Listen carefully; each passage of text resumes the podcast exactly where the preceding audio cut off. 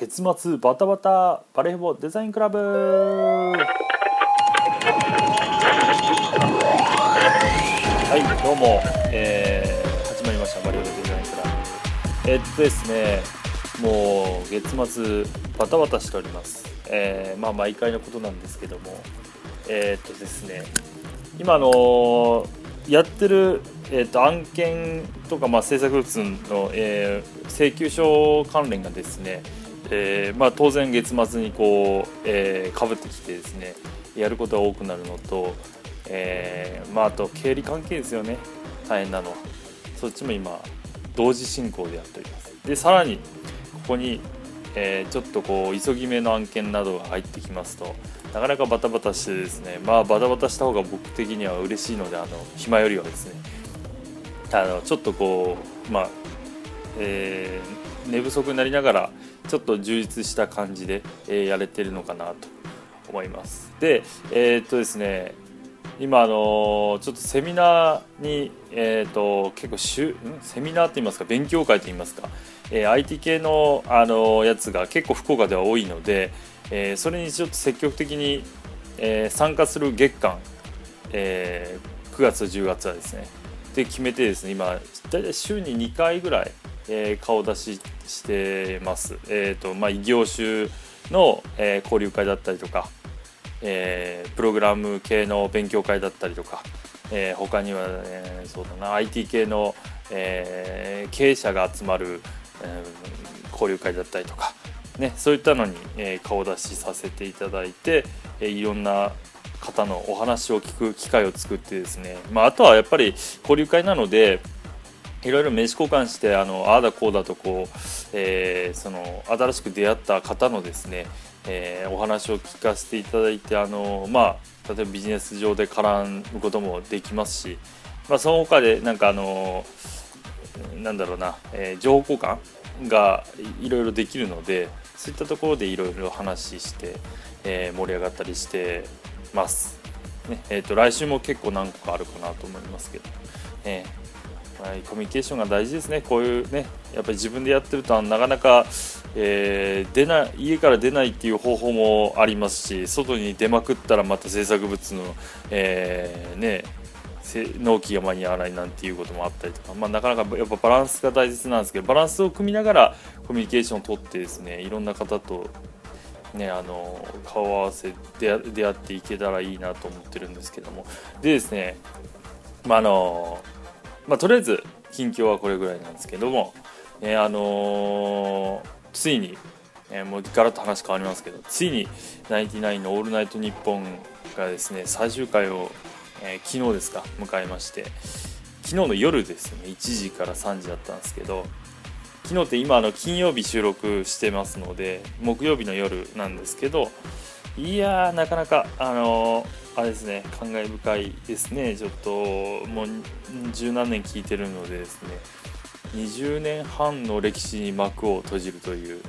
えー、ことでですね。まあって言ってもあの岡村さんが、えー、そのまま続けられるのでナインティナイン岡村隆史の「オールナイトニッポン」にこれからなるっていう話ですね。すいませんね「オールナイト」興味ない方は全くあの話意味わかんないと思うんですけど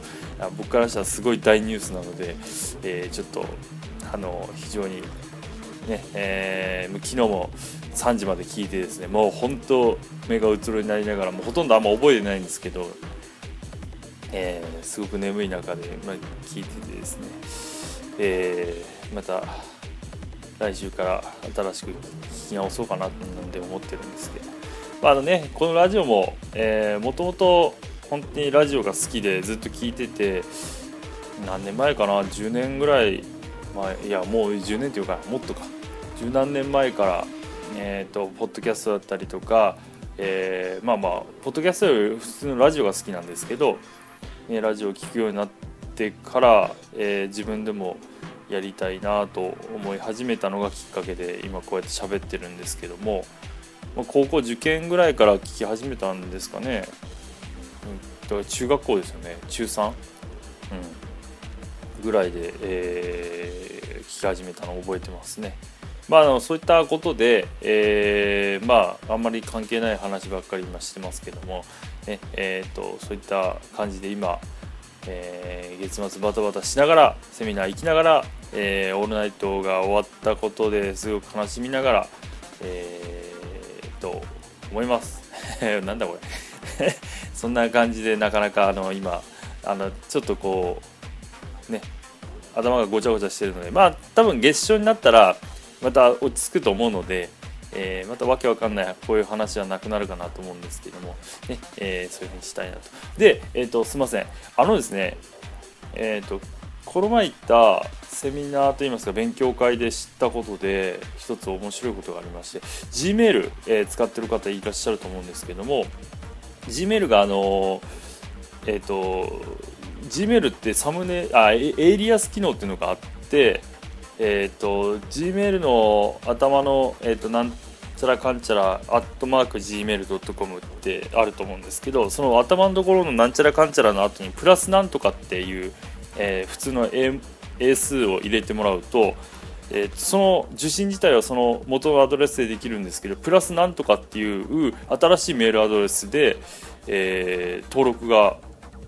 いろんなものに使えるっていうので初めて知ったんですよね。これあのエイリアス機能でなんか調べると多分出てくると思うんですけどちょっと調べ興味ある方は調べてもらえばいいんですけど1個のメールアドレスで、えー、いろんな、えー、サイトに登録ができるんですよ。別々のアドレスってことですね。プラスなんとかっていう名前で。すげえ便利だなと思って。で普通にまああのこういった業界長い方っていうのはこういった特にプログラマーの方とか登録するテストで登録することがいっぱいあるのでこういうのを結構使うらしくて非常に勉強になりました。でまた新しいなんかこういったことがあればまた言いたいなと思います。前半はこれぐらいで。ではでは。カタカタの日本語ですいません。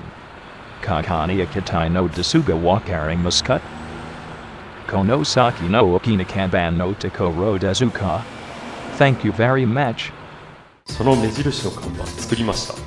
紙ウェブ映像のスカイプラントデザイン。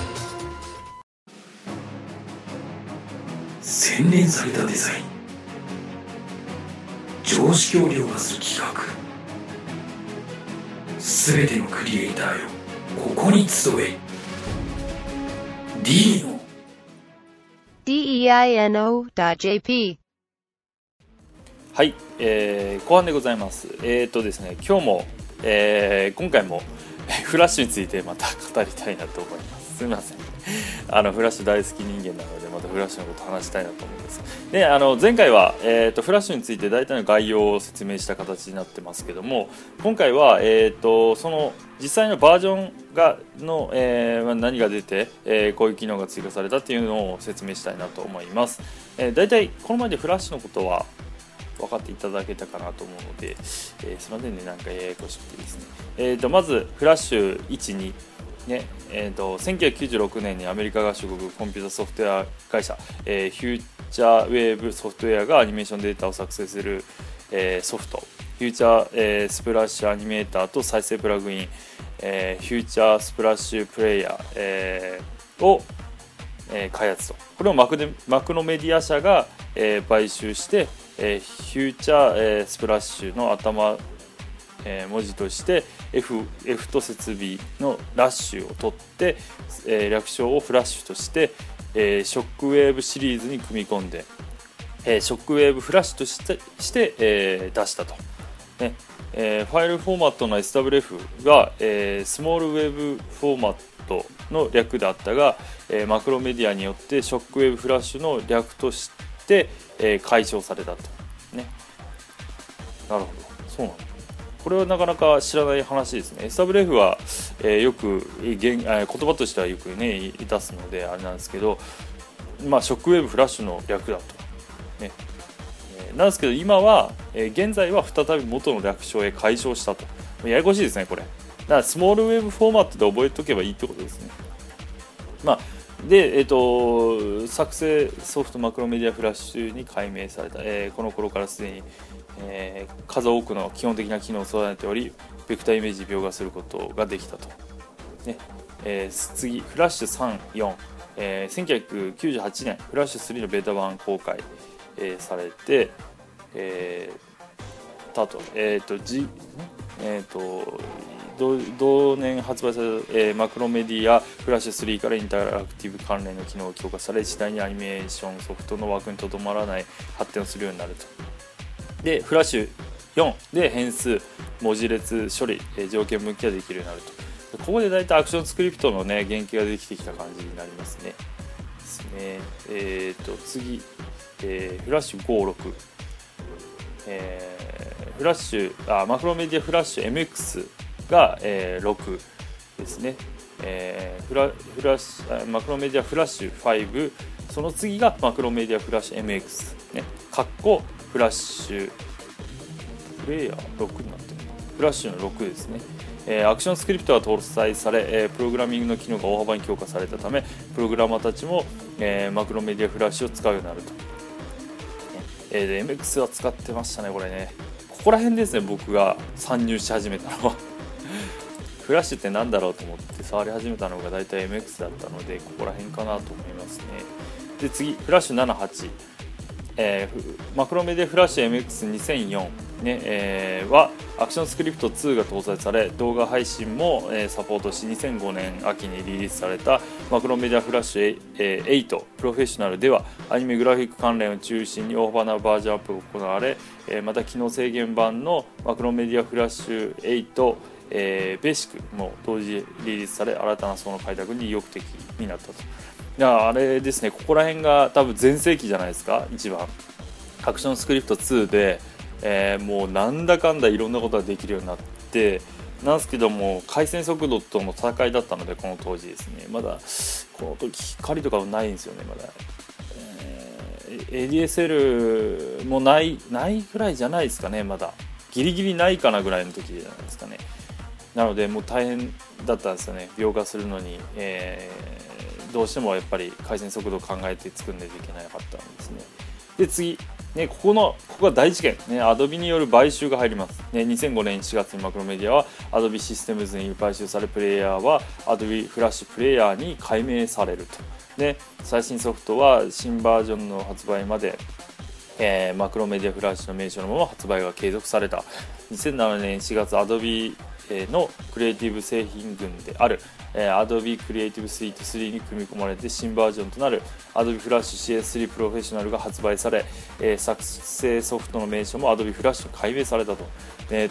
ついにここで買収ですね。これは大事件でしたね。僕もずっとあのね、やっぱイラストレーターからの組み込みだと、えっと、一応この時に SWF で書き出す機能は確かあったと思うんですよ。なんですけどやっぱりこう不完全なんですよね。パスが閉じてなかったりとかですね。いきなり内内と外のパスが反対になったりとかですね。もうとんでもないもうどうしようもないところで引っかかってですね。結局ベクターイメージで入れればいいところをもうどうしてもそれでうまくいかないので Photoshop に持っていって一旦、えー JPEG とかピングにしてですね。えー、まあ当時は軽くしたかったのでピングとかあんま使ってなかったですね。GIF ですね GIF ね、えーアルファ付きの GIF にしてですねそのまま組み込んだりして大変なことをやってました。でそこのやっぱりこうね互換性といいますか、えーなかなかやっぱりうまくいかなかったのでそれで、えっと、ここで Adobe による買収でものすごく、えー強化されて非常に助かったと。あのやっぱりここら辺で、えー、と買収されたことによってじゃあ何が具体的に良かったかというとですねフラッシュの中にあの PSD の、えーレイヤー構造をそのまま読み込めるっていう機能がついたんですよ。だったりとか、まあ、他にも、えーイラまあ、やっぱりイラストレーターからの吐き出しの正確性がやっぱりここで、えー大幅に上がったのでびっくりするぐらいいい具合になってですね。まあ正直バグいっぱいあったんですけどね。って言いながらバグがやっぱ出るのでどうしても新しいものはですね。Adobe はいつもあの初め結構バグを普通に出すものをリリースすることが多いんですよ。であの結構それで、えー、と Adobe の,、まあ、あのホームページの方の書き込みのところにいろいろこう問題定義がされてですねそれで回収されてアップデートが毎回あのされるっていうことが多いので、まあ、ここでも結構結構かなり出ましたね正直。だけどまあそれでも相当クリエイターからすればですね特にフラッシャーからすれば、えー、嬉しい買収だったんじゃないかなと僕は思いますけどね。やっぱり思った通り時間が足りないのでまた、えー来週にえこの後のバージョンの話は回したいと思います。時間ねえなこれ。すいません。ではでは。